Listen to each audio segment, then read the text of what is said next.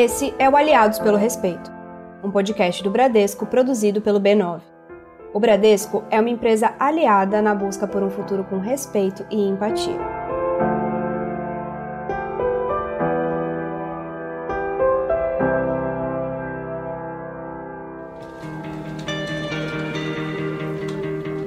Não é nada fácil, não mesmo.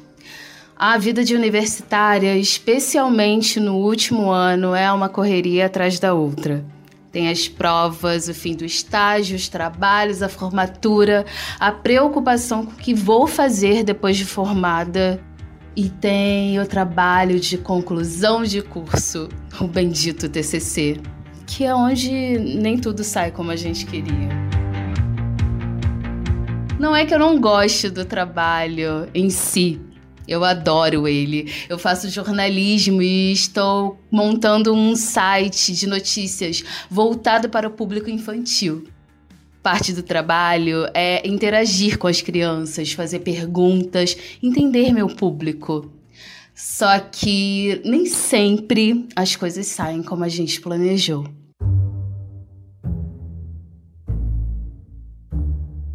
Outro dia mesmo, acabou a aula e eu fui para o núcleo de pesquisas entrevistar uma criança. E justo nesse dia, aquela criança, uma menininha de 9 anos, resolveu que não estava afim de papo. Eu tentei. Sério, eu juro. Mas não adiantava. Qualquer pergunta que eu fazia, qualquer assunto que eu puxava, ela respondia com sim ou não. Sim ou não. Saí de lá me sentindo a pessoa mais chata do mundo. Será que eu não consigo divertir nenhuma criança? E o pior vai ser mostrar esse relatório para a orientadora.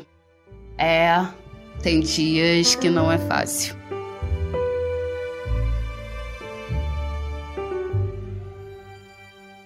Felizmente, nessas horas, a gente pode sempre juntar as amigas. Tudo que eu precisava naquele dia era de uma cerveja gelada, uma música animada.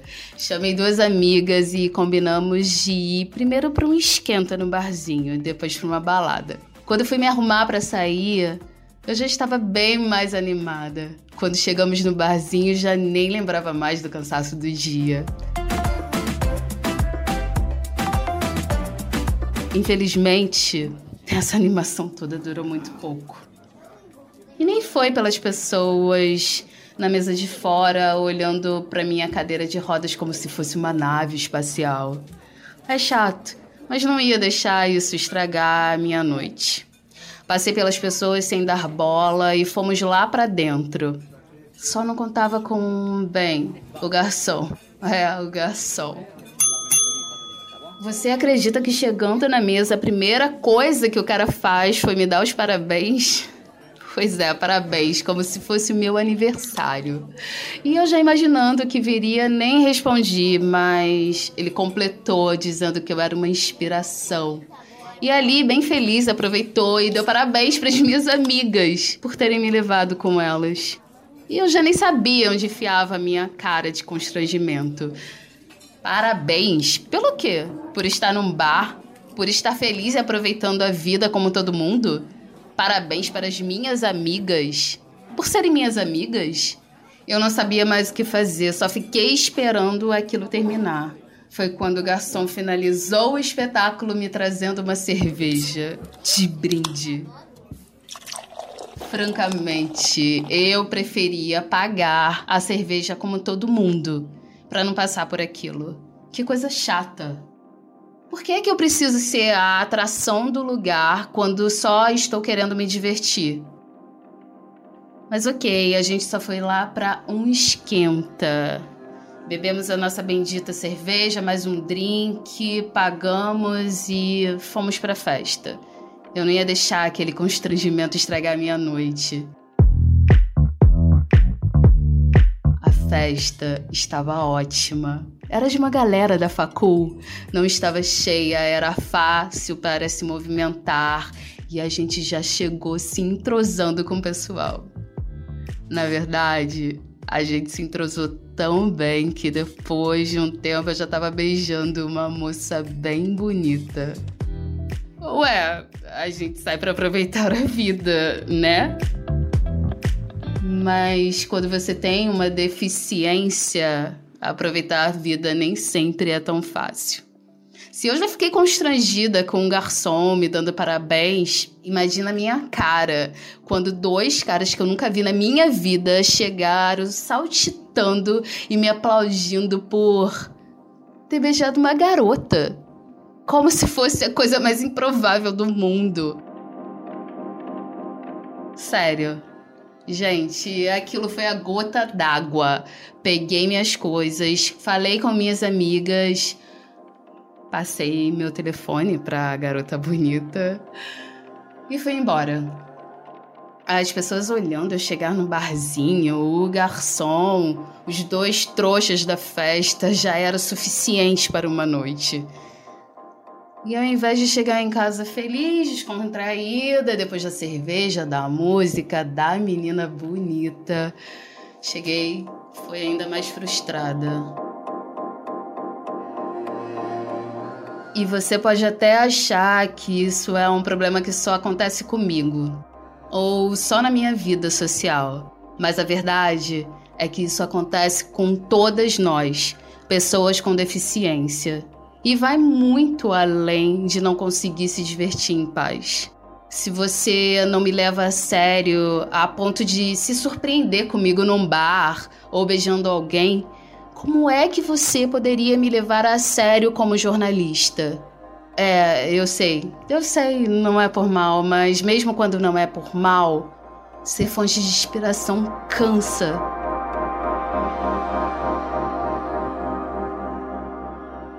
Além de que isso me retrata como que eu tenho uma deficiência e não como aquilo que eu sou uma estudante de jornalismo no último ano lutando para entregar o TCC. Mesmo nos dias em que as crianças não querem conversar. Inclusive, se você quer tanto assim me parabenizar por alguma coisa, me parabeniza por terminar esse trabalho. Nele sim eu tive que me superar. E isso não teve nada a ver com a minha deficiência.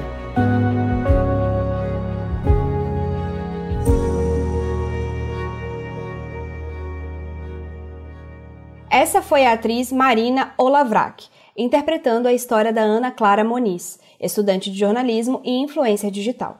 A Ana nasceu com atrofia muscular espinhal e, assim como eu, usa a visibilidade das redes sociais para disseminar informação, lutar contra o preconceito e mostrar a realidade das pessoas com deficiência no Brasil. Eu sou Mariana Torquato e essa é a terceira temporada do Aliados pelo Respeito, um podcast do Bradesco criado pelo B9 para discutir temas e causas e construir um futuro com respeito à diversidade. Nessa terceira temporada, nosso assunto é a vivência das pessoas com deficiência. Nas próximas semanas, vamos nos conectar com histórias e abordar temas como capacitismo, acessibilidade, educação inclusiva e relacionamentos afetivos. No mundo todo, as pessoas com deficiência são 15% da população. Somos 1,2 bilhões de pessoas. E de acordo com a consultoria Accenture, a comunidade com deficiência pode ser considerada a terceira potência econômica do planeta, responsável por o potencial de movimentar 8 trilhões de dólares por ano. Mas, se por um lado, a inclusão das pessoas com deficiência é um assunto que não pode mais ser ignorado, por outro, ainda faltam oportunidades na educação, no mercado de trabalho e até mesmo na mídia. Por exemplo, a pesquisa brasileira TODES, realizada pela Aliança Sem Estereótipos, mostrou que, em 2020, as pessoas com deficiência estavam em apenas 0,8% das peças publicitárias. Para piorar, quando somos representados na comunicação, seja na publicidade, na ficção ou até mesmo no jornalismo, muitas vezes somos os protagonistas das tais histórias de superação. E é para falar sobre a importância da visibilidade, da informação e da necessidade de pararmos de tratar as pessoas com deficiência sempre pela ótica do exemplo de superação que eu recebo hoje a Ana Clara Moniz, influência digital e futura jornalista que inspirou a história de hoje, e a Luciana Viegas, professora, mãe e ativista.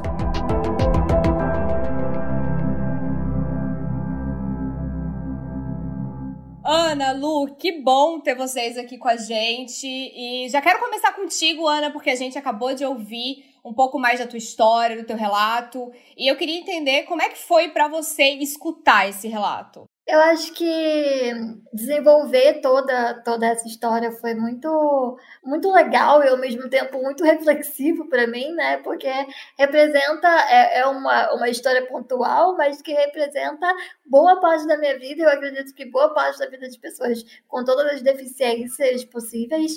E é muito doido quando a gente vive isso tantas vezes que se torna comum e que a gente nem, nem se surpreende mais quando essas situações acontecem. Então, eu acho que foi bem impactante para mim é, desenvolver e ouvir esse, esse relato, contar essa história, para também entender que isso não, não é normal, não tá tudo bem, e que a gente precisa falar sobre isso principalmente. É, e assim, é uma coisa que a gente escuta, como você falou, né, tanto, que acaba que a gente naturaliza isso e às vezes até acredita nisso, né? Acaba acreditando, não, realmente eu sou um exemplo de superação por ter feito coisas que para pessoas sem deficiência não é considerado um exemplo de superação, e sim uma coisa que você é meio que obrigado a fazer, né? As pessoas esperam que pessoas sem deficiência entrem numa faculdade, vão no barzinho, arranjem um namorado, beijem pessoas, etc. Então, assim, eu vejo muito isso, principalmente no meio acadêmico, né? Que é um meio super difícil pra gente, pessoa com deficiência, adentrar. E por isso eu queria até te perguntar, Lu, como que você se identifica com essa história da Ana Clara, sabe? Como você como professora, como mãe e também como autista, você também já, já teve aí essa, essas pessoas do nada chegando, te dando parabéns, simplesmente por você existir, se, sabe? Por essa suposta superação de você ser uma professora, de você ser mãe, é, apesar de ser autista, né? Então, para mim é muito complexo, assim, porque para além da, da questão do autismo, porque o autismo é uma deficiência invisível, né? Tem a questão que eu sou mãe e eu sou professora e eu sou uma mulher negra. Então, o lugar para mim é sempre um lugar de naturalização, mas de para, e de parabenizar por eu ser uma mulher guerreira, né? Não, você é muito forte, você é muito guerreira, você é, nossa, meu Deus. Então, esse lugar para mim é um lugar difícil de estar, porque aí você acaba condicionando de tantas vezes que você ouve essa, essa parabenização, essa suposta superação, você acaba condicionando, não, eu preciso corresponder àquilo que as pessoas querem e vai para o outro lugar, que é o autismo coloca muita gente nesse lugar, né? No estereótipo do, do gênio. Senão você não consegue ser autista, senão você não é autista, senão você não é uma pessoa com deficiência. Então, esse lugar para mim é muito, é muito complexo, assim, e difícil, e ruim, assim. Acho que isso que a Ana falou é real, a gente não pode naturalizar né? Porque vai criando coisinhas na nossa cabeça da gente condicionando nossa própria vivência a isso. E assim, o que eu acho, né, de anos trabalhando, falando sobre deficiência na internet, eu acho que o mais desafiador é explicar para as pessoas que esse ato de você parabenizar, de você celebrar a presença de uma pessoa com deficiência num bar, numa universidade, é, é, que as pessoas acham que isso não é, isso não vem de um lugar de, de má intenção, sabe? As pessoas acham, pô, mas eu tô te parabenizando, qual que é o problema disso, sabe? E é muito difícil você explicar isso, né? porque isso vem do lugar de realmente as pessoas não estão acostumadas a ouvir o lado das pessoas com deficiência, então elas não sabem como isso nos afeta, ignoram totalmente é, por que, que isso é uma coisa que a gente do nosso lado não gosta, né? Então, é, para quem tá nos ouvindo agora e tá pensando assim, cara, eu não consigo entender por que, que isso é uma coisa ruim, eu não consigo entender por que, que vocês estão, é, entre parentes, reclamando disso, sabe? Então, preciso da ajuda de vocês pra gente finalmente responder essa questão pra galera. Qual que é o problema dessa atitude? Eu acho que eu costumo dizer sempre que as pessoas nos tratam 8 ou 80, né? Ou nós somos coitadinhos e não conseguimos fazer nada, ou a gente, qualquer coisa que a gente faz, por não conseguir fazer nada, somos incríveis super-heróis colocados no pedestal. Então, eu acredito que quando as pessoas estão dando parabéns pra gente por fazer coisas do dia a dia, por estar tá tomando cerveja no bar, por estar tá beijando na boca, por estar tá na faculdade, por estar fazendo TCC, é, essas pessoas acreditam, né, tem a, a ideia que a sociedade coloca pra gente de que as pessoas com deficiência não devem ocupar esses espaços e não devem frequentar esses lugares e ser essas pessoas, enfim, fazer o que elas quiserem.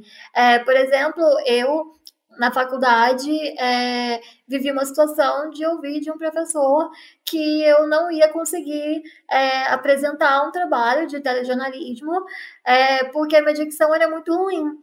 E eu falo um pouco enrolado, às vezes, tudo mais, quando eu tô cansada por causa da minha doença. Eu tenho uma doença chamada atrofia muscular espinhal e ela afeta os músculos do meu corpo, enfim. Quando eu fico muito cansada, eu acabo tendo essa dificuldade. E eu ouvi desse professor que não, não ia ser capaz de apresentar aquele programa, de fazer aquela matéria, porque a minha dicção era muito ruim e que não é basicamente para eu estar ocupando aquele espaço, né? Isso foi só em um exercício, só em uma atividade, mas isso também representou muito para mim dentro da faculdade, dentro de uma futura profissão, né? De como que eu vou estar tá sendo jornalista, me formando jornalista, se eu não consigo fazer nenhum negócio é, porque eu não me encaixo em um padrão de jornalismo, enfim. Então, acho que vem muito dessa ideia de que as pessoas acham que nós não somos capazes, e quando a gente faz o mínimo, o que todo mundo faz, nós somos considerados incríveis e exemplos de superação, e é um saco. Eu vejo essa questão e aí eu falo, né? Os excessos, né? Você parabeniz, parabenizaria uma pessoa, é, sei lá, lavando a louça todo dia. Então, é, a gente tem essa questão, essa questão até nas relações mesmo. Se todo mundo agisse dessa forma com todas as pessoas, de verdade, eu não me sentiria mal, não teria problema. O problema é quando coloca a gente nesse lugar, né, inacessível, né? Essa pessoa que é uma super pessoa, que faz super coisas e que na verdade você não tá fazendo nada, você tá dando conta de sua vida só da, de uma forma diferente, de uma forma diversa. É, eu acho que tratar isso é você também desumanizar um pouco a gente. Quando você parabeniza qualquer coisa, qualquer ação que a gente faça, você desumaniza. E aí, se você deixa de ser humano, acabou, né? Acabou, não, não tem mais para onde você ir. Você deixou de ser uma pessoa, um ser humano para aquela pessoa. Então, é, eu, eu particularmente não gosto dessa atitude da para, daí super para porque ela sempre me leva para esse lugar de desumanizar. E eu sou gente, né? Sou autista e sou gente, quero ser tratada como gente. Acho que isso é o mais importante, assim, de tudo, que as pessoas entendam. É bom parabenizar, não quer dizer que a gente não goste de ser parabenizado, gostamos. Eu gosto muito quando alguma coisa dá certo, quando alguém fala, pô, que legal, deu certo. Mas que legal, deu certo é diferente de, nossa, que fantástico, você entrou na universidade. Nossa, que fantástico, você é super inteligente, porque autistas são super. Não, não é isso. Autistas não são super inteligentes e, e é isso sai desse estereótipo, né, de super pessoa, é isso. É, uma coisa que eu costumo muito dizer é, tipo, é, por eu não ter um braço, as pessoas ficam, tipo, de cara quando eu corto uma cebola, né? Então eu sempre falo assim, tipo, o dia que eu subir o Everest, você me dá o parabéns, entendeu? E quando eu tô cortando uma cebola, eu tô só vivendo a minha vida, me adaptando. E tem uma coisa assim que as pessoas sempre usam a palavra superação para falar de deficiência, né? E eu acho que é muito importante a gente entender que não se supera uma deficiência, né? Eu não deixo ela para trás, a gente se adapta à nossa deficiência, principalmente no mundo que não é adaptado pra gente. Então a gente dá nossos pulos, faz as nossas coisas, faz sabe? Acontece porque a gente tem força de vontade de nos adaptarmos a esse mundo que não é pra gente e nos adaptarmos à nossa deficiência. Agora, eu nunca superei a minha deficiência. Minha super... A minha deficiência não tá aqui para ser superada. Minha deficiência tá aqui, vai viver comigo, vai morrer comigo. E eu, eu não vou superá-la e deixá-la para trás, sabe? Então acho que isso é uma coisa que as pessoas precisam entender e parar de usar a palavra superação para tudo e qualquer coisa quando o assunto é deficiência.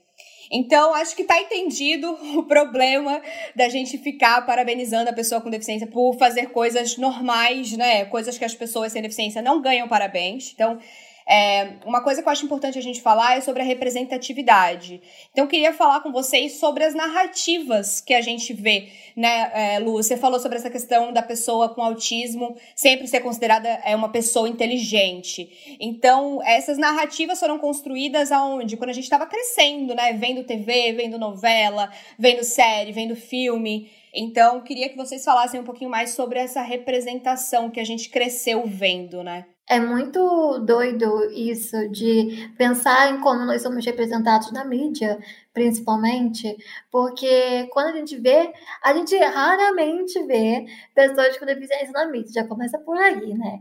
E quando a gente vê, pouquíssimas vezes são representações boas, no sentido de que representam a realidade de fato, né? Então, eu, por exemplo, como é, estou na faculdade de jornalismo, acabo prestando muita atenção em coberturas dos jornais e tudo mais, das propagandas, enfim, na TV.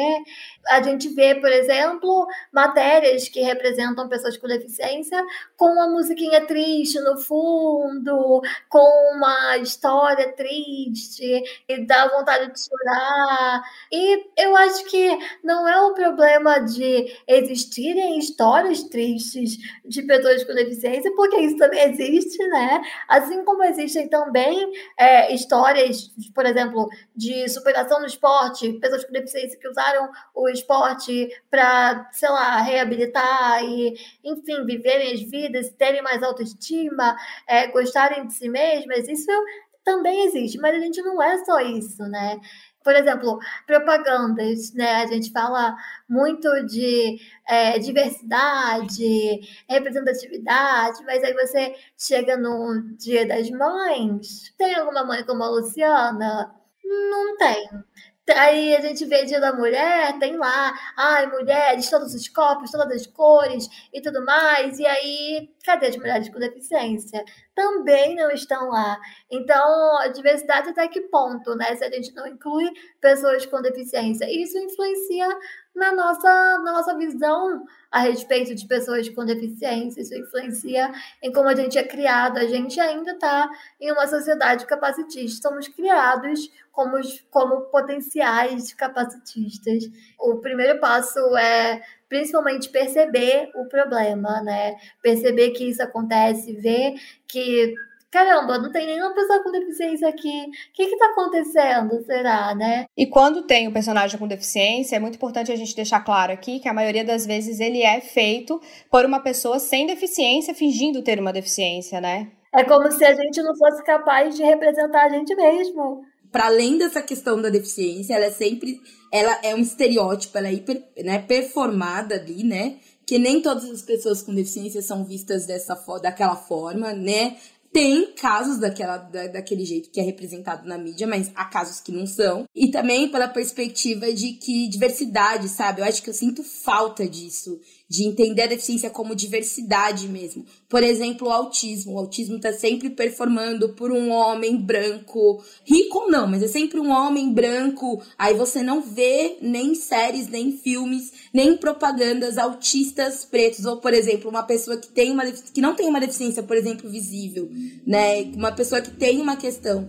E eu acho que isso, isso pega muito também na questão da gente até da aceitação da própria deficiência quanto diversidade, da nossa própria aceitação, né? Porque eu lembro que eu passei por esse processo assim, tá, eu sou uma pessoa com deficiência, mas será que eu, que eu tenho esse espaço mesmo? Porque eu não pareço ser uma pessoa com deficiência, né? E aí eu só eu sei o quanto que é difícil nos dias, as barreiras que eu enfrento, que apesar de eu me comunicar muito bem, né, é, especificamente, falando de temas que eu gosto, que é o tema da deficiência, eu tenho barreiras de comunicação, né? E, por exemplo, aí, como que isso não é visto, né? E aí você tem o estereótipo não só do autismo, no meu caso, mas o, estereótipo da mulher negra, que faz com que eu fique o tempo todo meio que tentando me validar nesse processo, né? É muito significativo, simbólico e sintomático também, quando a gente olha pra televisão e vê, tá, quais foram as representações de pessoas com deficiência meu filho, por exemplo, quais representações ele vai ter? Ele é um menino negro autista, né? E eu fico aqui apegada nele, um menino negro que não é oralizado, qual representação ele tem? A gente conseguiu achar um filme, uma representação na mídia. Mas e aí, como ele é visto por toda a mídia? Então, são questões que eu fico pensando que talvez seja bem sintomático, mas é importante a gente falar, é importante a gente dizer, né? Uma coisa que marcou muito para mim quando eu crescia é que eu não via pessoas com deficiência em lugar nenhum, então há esse apagamento, né?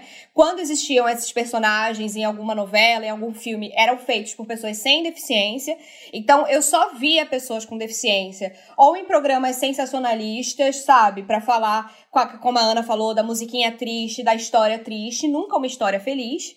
Ou então nos Jogos Paralímpicos, né? Que, aliás, assim, sempre foi uma coisa que eu gostei de ver pelo simples fato de ver que eu não era a única pessoa sem um braço no mundo, porque eu não tinha essa representatividade na minha escola, não tinha essa representatividade na TV e em outros lugares. Então, é, eu acho que os Jogos Paralímpicos, ele marcou, assim, a minha vida nesse sentido de ver, putz, existem outras pessoas com deficiência. Apesar de que existia essa cobrança é, de, ah, você pode ser atleta paralímpica, né? Onde só existia esse futuro para mim, ser atleta paralímpica, sabe? É uma coisa muito doida. Então, eu queria trazer até esse tema para falar com a Ana, porque a Ana esse ano deu um show, eu acho, assim, cobrindo os Jogos Paralímpicos.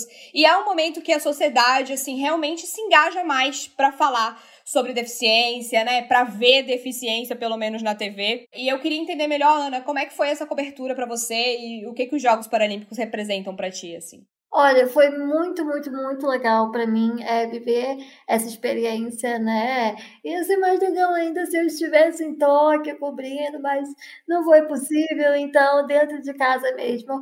Foi uma aventura, de fato, né? Pelo fuso e tudo mais, mas principalmente por poder fazer algo que eu gosto, que é trabalhar né, na comunicação, jornalismo e tudo mais, é, e poder ser esse meio de campo de passar informação para as pessoas, é, porque eu acho que a informação combate muito o capacitismo, e eu acho que quando a gente fala sobre o assunto, as pessoas, quanto mais informadas elas estão, mais elas têm capacidade de entender o problema e se, se conscientizar, enfim. E eu acho que nas Paralimpíadas, apesar de ser de serem Jogos Paralímpicos, esporte, é muito mais do que isso, né? É muito mais do que só o esporte. Não que seja só, claro, porque é muita coisa já, mas é muito mais que isso. Tem cultura, tem diversidade, tem pessoas, tem histórias, tem línguas, é, tem muita, muita coisa ali. E quando a gente fala de atletas com deficiência, a gente precisa ainda muito combater a ideia é, única e exclusiva de superação, né? Tudo bem eles serem exemplos de superação, mas eles não são só isso.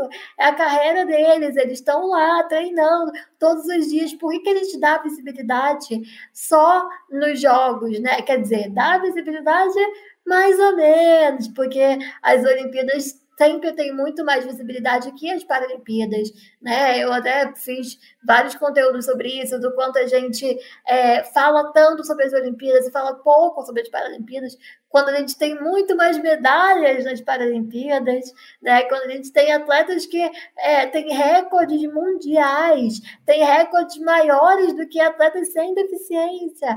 E a gente não fala disso, né? Cadê a mídia? Cadê os grandes veículos de comunicação falando disso? Então, quando eu decidi cobrir as Paralimpíadas, eu queria justamente fazer isso, é, usar um pouquinho da visibilidade que eu tenho para poder passar informação para as pessoas que estão ali. Óbvio que não é um grande veículo de comunicação, não é um grande jornal, mas foi a forma que eu consegui de fazer algo que eu gosto, de poder me sentir representada, de poder conhecer atletas, trocar experiência, trocar histórias, porque no fundo a gente eles são atletas e eles estão lá ganhando medalhas e eles também vivem as mesmas coisas no dia a dia, né?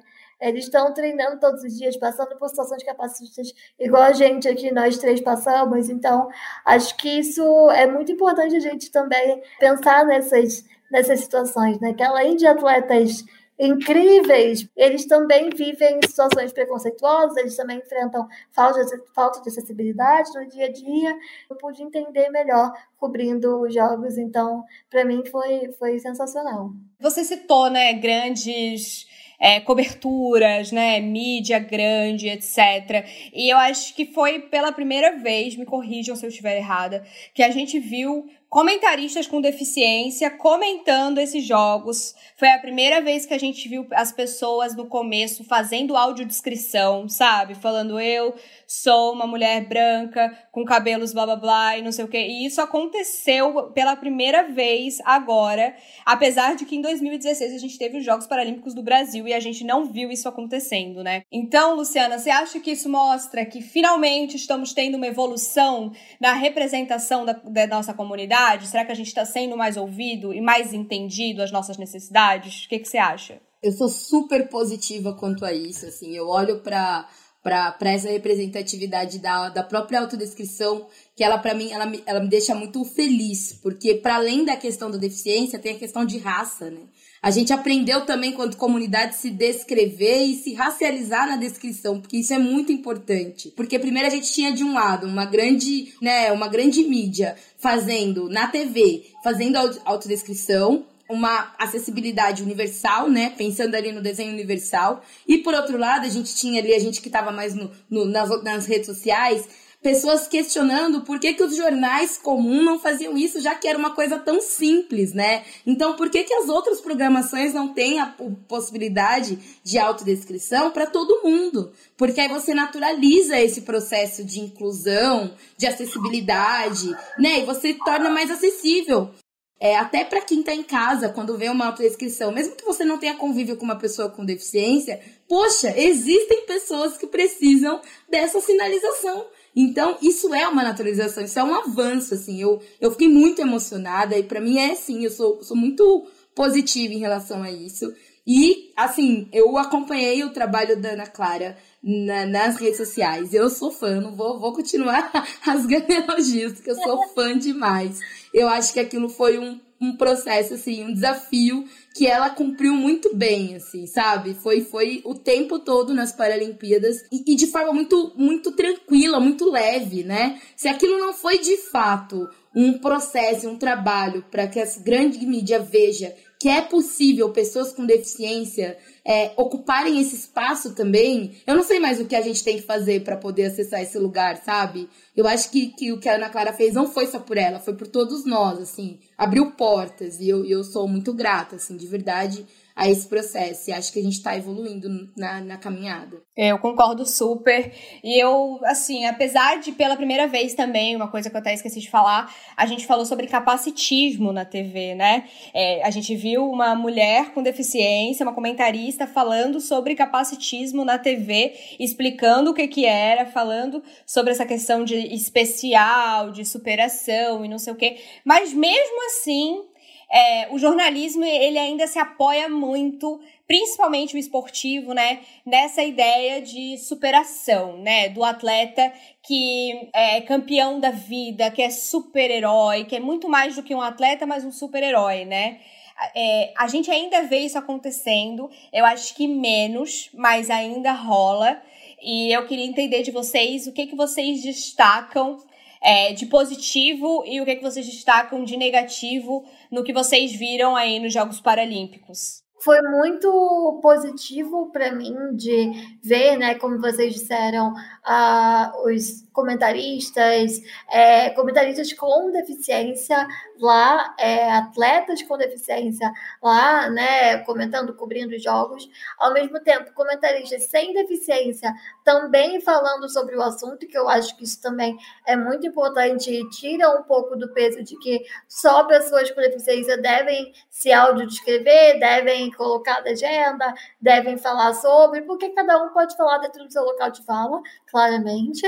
É, e eu acho que isso foi muito, muito, muito positivo de ter essa representação e de entender é, também, né, de todo mundo, todo mundo está entendendo, todo mundo está aprendendo e a gente precisa, é, principalmente, tirar as pessoas com deficiência desse lugar de exemplo de superação única e exclusivamente. Então, para mim, eu acho que foi muito positivo ver a grande mídia, ver a TV aberta falando sobre, mesmo que a gente ainda precisa avançar muito, mas a gente já avançou um pouco e eu acho que eu também sou bem positiva em relação a isso. Para mim foi fenomenal, principalmente a Verônica Hipólito apresentando e cobrindo os jogos. Foi incrível e eu acho que isso só tem a, a evoluir. Para mim é, é muito positivo mesmo eu vejo de positivo nesse processo todo foi ver mais gente preta com deficiência, né? Eu acho que, que foi um show, assim, e ver a diversidade de pessoas com deficiência,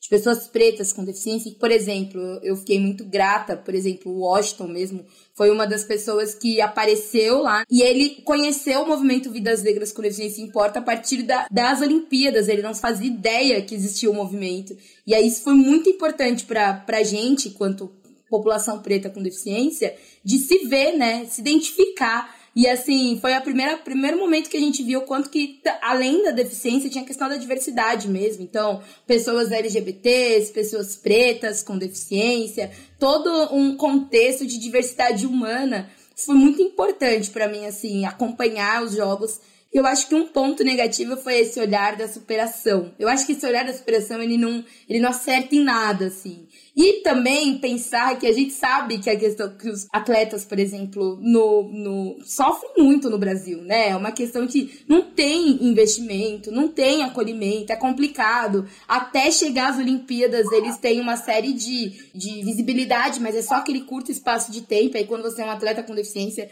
você via mesmo, por exemplo, atletas de dentro da favela indo para esses lugares, que são lugares que o esporte proporcionou para eles. Isso também é uma coisa muito boa. Mas aí você vê essa questão da superação, que no meu ponto de vista vai mais por uma outra questão mesmo, pela falta de apoio do que, por exemplo, em cima da deficiência. E aí a gente vê essa narrativa de que a deficiência, a cura, né? Então, olha, essa pessoa precisa do, do de ser curada. Essa pessoa precisa de ser, né? É, é, de ser normalizada, de ser padronizada para que ela se sinta feliz. E aí ela vê no esporte um espaço para acontecer isso. Não! Eles são geniais, eles são maravilhosos e seriam no esporte com deficiência e sem deficiência né? Uma questão da personalidade, de, da construção de cada indivíduo ali, do amor e da entrega, do trabalho para o esporte e tudo mais. Então, eu vejo mais essa narrativa da superação, ela, ela é negativa em todos os pontos que eu, que eu, que eu olho, assim, ela não é uma narrativa boa. Eu queria só complementar que com uma fala que eu tive a honra e o prazer de entrevistar a Verônica Hipólito uma vez, e ela falou para mim algo que fica marcado ficou muito marcado comigo. E eu, sempre que eu tenho a oportunidade de falar isso, eu falo isso. É, espero que ela não se importe de eu falar isso aqui. Mas ela me disse a, a seguinte frase: Eu não quero que as pessoas lembrem de mim pelas milhares de cirurgias que eu fiz. Eu quero que as pessoas lembrem de mim pelas milhares de medalhas que eu vou conquistar. E eu acho que isso resume tudo muito bem. Eu fico arrepiada toda vez que eu falo essa frase, porque é sobre isso, né? Ela fez milhares de cirurgias? Fez. Ela tem uma deficiência? Tem. Talvez ela tenha que é, lutar e se dedicar muito mais do que um atleta sem deficiência? Talvez sim, talvez não, mas ela é, não precisa ser lembrada por isso, né? Ela precisa ser lembrada pela, pelo que ela está fazendo ali, pela profissão, pelas medalhas, por tudo que ela está conquistando como atleta, como profissional, como pessoa, como personalidade. Eu acho que isso é, é o principal ponto de tudo que a gente está falando aqui hoje para mim, assim, uma questão que eu achei muito. que eu fiquei muito chateada foi ver que novamente a gente não teve cobertura na grande mídia, né? Como a gente teve com as Olimpíadas, de ver, tipo, um, um programa sendo cancelado pra gente ver um jogo importante do Brasil, sabe? Isso eu senti muita falta. E uma coisa que eu acho que a gente não fala e deve falar é a questão de que atletas paralímpicos ganham menos por medalhas conquistadas do que atletas olímpicos. Apesar de eles terem muitos mais custos, porque as provas próteses, as cadeiras de corrida, esse tipo de coisa é tudo custeado pelo atleta. O Comitê Paralímpico não dá nada para esses atletas além do valor da medalha. Então, é, essas adaptações, essas próteses são caríssimas, sabe? O dólar tá lá em cima, é tudo importado. Então, a gente precisa entender que esses atletas precisam de reconhecimento, de investimento, sabe? Patrocínio e não de parabéns, né? Eles precisam é de patrocínio para poderem continuar fazendo o trabalho que eles fazem, sabe? Mas acho que a gente já falou demais de Paralimpíada. É, eu queria falar um pouquinho sobre essa questão realmente, assim, da gente ver essa mudança que está acontecendo quando o assunto é, é, deficiência. Eu acho que isso se dá muito ao fato de cada vez mais nós termos influenciadores falando na internet sobre a sua vivência, sabe? Se propondo a, a explicar, a educar as pessoas sobre o capacitismo, o que que é, sabe? Sobre acessibilidade e etc. Assim, eu comecei meu trabalho de ativismo em 2016, onde era tudo mato, sabe? E hoje eu vejo, assim, tanta gente que chegou e somou nessa luta e eu queria entender, assim, com vocês, inclusive vocês, que eu tenho muito orgulho de fazer parte desse movimento com vocês e admiro muito vocês e o trabalho de vocês e acho que é muito importante porque quanto mais pessoas com deficiências diversas é, estiverem falando sobre suas questões, porque apesar de a gente ter muitas histórias semelhantes, também a gente tem, passa por muita coisa diferente, porque a deficiência ela é esse mundo gigantesco e complexo e cada um tem a sua experiência, né? Então, cada, quanto mais pessoas falando sobre isso, melhor. Então, queria falar com vocês assim, como que vocês veem isso, né? Qual que é o balanço que vocês fazem do movimento da pessoa com deficiência nos últimos anos, desse, de, de crescer esse número de influenciadores falando sobre isso? Eu acredito que com o passar do tempo isso tem aumentado cada vez mais. E eu fico muito feliz de hoje em dia poder falar que eu sou criadora de conteúdo na internet, de sempre falo, né, que eu fico muito feliz de dividir e compartilhar a internet com vocês, com a Mari, com a Luciana, com milhares de outras pessoas, porque na minha opinião, quanto mais gente falar, melhor.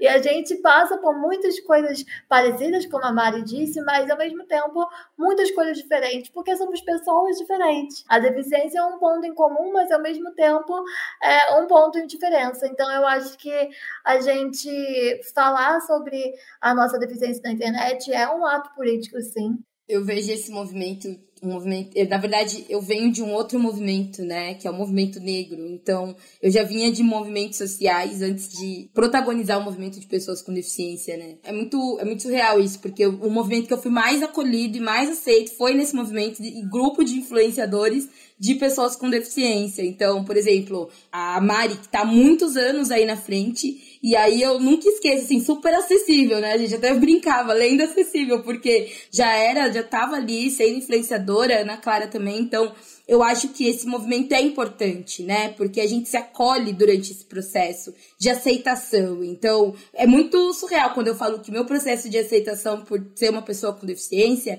não veio olhando só autistas dizendo a sua experiência na internet, mas sim também outras pessoas com deficiência também passavam por alguns processos de aceitar mesmo que tinha uma deficiência é, que eu passei. E hoje eu especificamente penso sobre isso na vida dos meus filhos, né? Então, meu filho, quanto menino autista, que vai ter essa representatividade, né? Meu filho que vai ter acesso a esses conteúdos, que vai ter acesso não a só ao conteúdo meu ou ao conteúdo de outras pessoas que também compartilham da sua deficiência, que falam como que vivenciam. Eu quero que quanto mais pessoas com deficiência falem das suas experiências, porque a gente consegue se abraçar, né? O capacitismo, ele é um problema coletivo, que não foi a gente que criou. E aí eu acho importante que a gente resolva ele no coletivo. Então a gente cura os nossos problemas no coletivo. Então o coletivo é o que atualmente? A internet. E com a pandemia, com mais uma série de, de situações, eu vejo a internet um lugar possível de acessibilizar esses espaços, de possibilitar esses caminhos, né? É, hoje eu me vejo dentro de um espaço falando das minha vivência quanto mulher autista. Ser uma mulher, uma mãe autista, de um garoto autista, isso é muito representativo, porque já tem o estereótipo da mãe, né? Aquela mãe que supre tudo, aquela mãe perfeitamente perfeita, idealizada, que não serve nem para mãe sem deficiência. E aí, quando você é uma mulher com deficiência, você contar suas experiências e ouvir lá, né, nos comentários ou numa DM, nossa, que bom, que alívio que você tá aí falando disso. Eu não me sinto mais sozinha. É muito representativo. Para mim é aí que é a minha cura, a minha aceitação, o meu processo de entender como eu sou uma pessoa com deficiência se, se finda. Eu entendo ali que a gente precisa compartilhar essas informações. E eu acho que uma coisa que você falou que tocou muito em mim é essa questão do coletivo, né? Que a gente, a solução e a derrota e a gente destruir o tal do capacitismo, ele vem do coletivo ou ele não vem, ou ele não será, sabe? E esse coletivo envolve todo mundo, inclusive você aí que tá ouvindo a gente. E eu sei, esse papo tá maravilhoso, gente. Por mim, a gente ficaria horas aqui conversando. E eu queria agradecer muito a presença de vocês, Luana. Vocês são incríveis. Muito, muito obrigada por darem seus depoimentos aqui. Eu acho que todo mundo que ouviu até aqui tá saindo dessa conversa com um pouquinho mais de lucidez, porque que histórias de superação são problemáticas, né? É isso, gente. O episódio de hoje fica por aqui. Na semana que vem, a gente volta com o podcast Aliados pelo Respeito para conhecer a história do Ivan Barão e para falar sobre acessibilidade. Para não perder esse e nenhum outro episódio, assine nosso feed aqui mesmo ou acesse aliadospelorespeito.b9.com.br. Até semana que vem!